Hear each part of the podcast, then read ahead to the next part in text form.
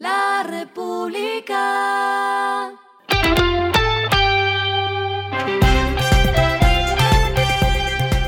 Al final de la jornada, esto es lo que debes saber sobre el comportamiento de los negocios, las finanzas y la economía. Las movidas de hoy fueron.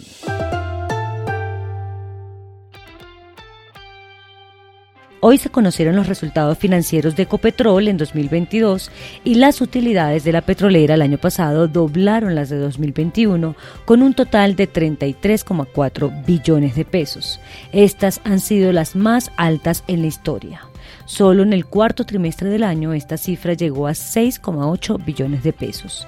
En el informe se destacó la contribución a la nación, pues se hizo entrega de 42,4 billones de pesos a través de dividendos, regalías e impuestos. La petrolera obtuvo unos ingresos consolidados anuales de 159,5 billones de pesos.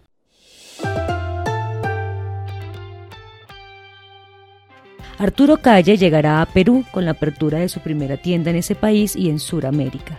La inauguración se hará en abril en el centro comercial Plaza San Miguel y contará con más de 830 metros cuadrados. Para ello se invirtieron 1,7 millones de dólares.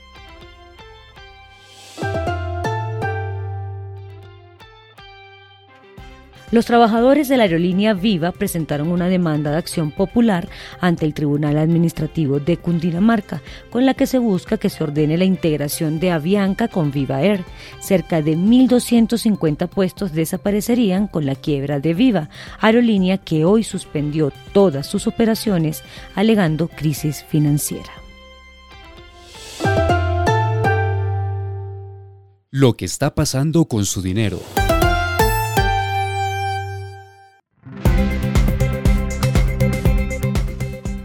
Bancolombia anunció que desde su app a la mano, los 6,6 millones de usuarios que están vinculados a la plataforma ahora podrán recargar minutos o datos con tan solo unos clics desde cualquier rincón del país. Junto con este servicio también está el de pagos de factura, pagos en comercios por QR, transferencias, retiros y recepción de dinero, incluso para giros familiares provenientes del extranjero.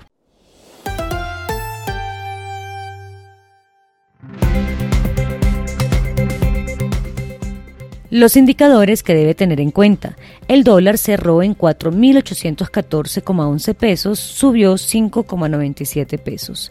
El euro cerró en 5.112,10 pesos, subió 37,59 pesos. El petróleo se cotizó en 76,85 dólares el barril. La carga de café se vende a 2.125.000 pesos y en la bolsa se cotiza a 2,37 dólares. Lo clave en el día.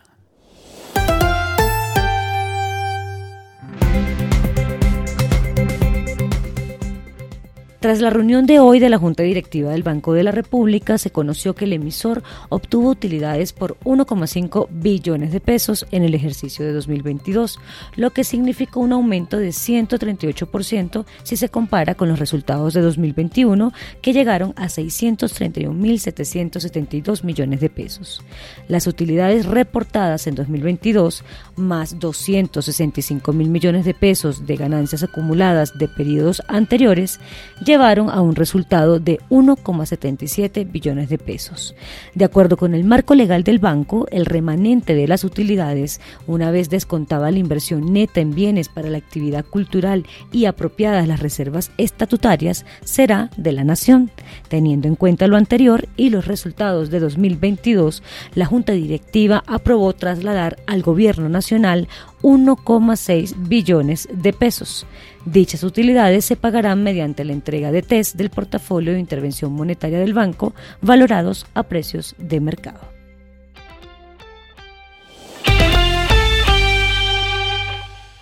A esta hora en el mundo.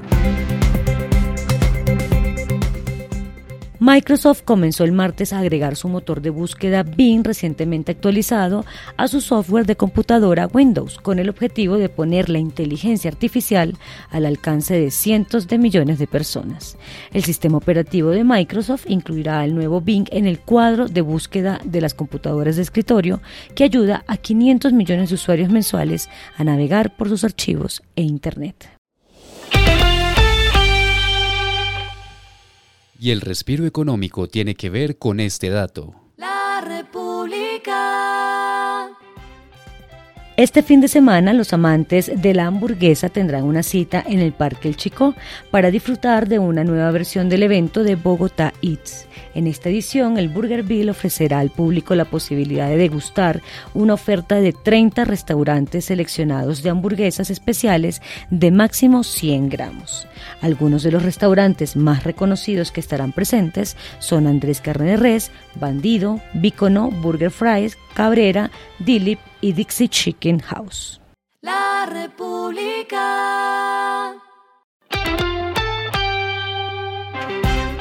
Y finalizamos con el editorial de mañana, Reforma Laboral en contravía de hacer empresa.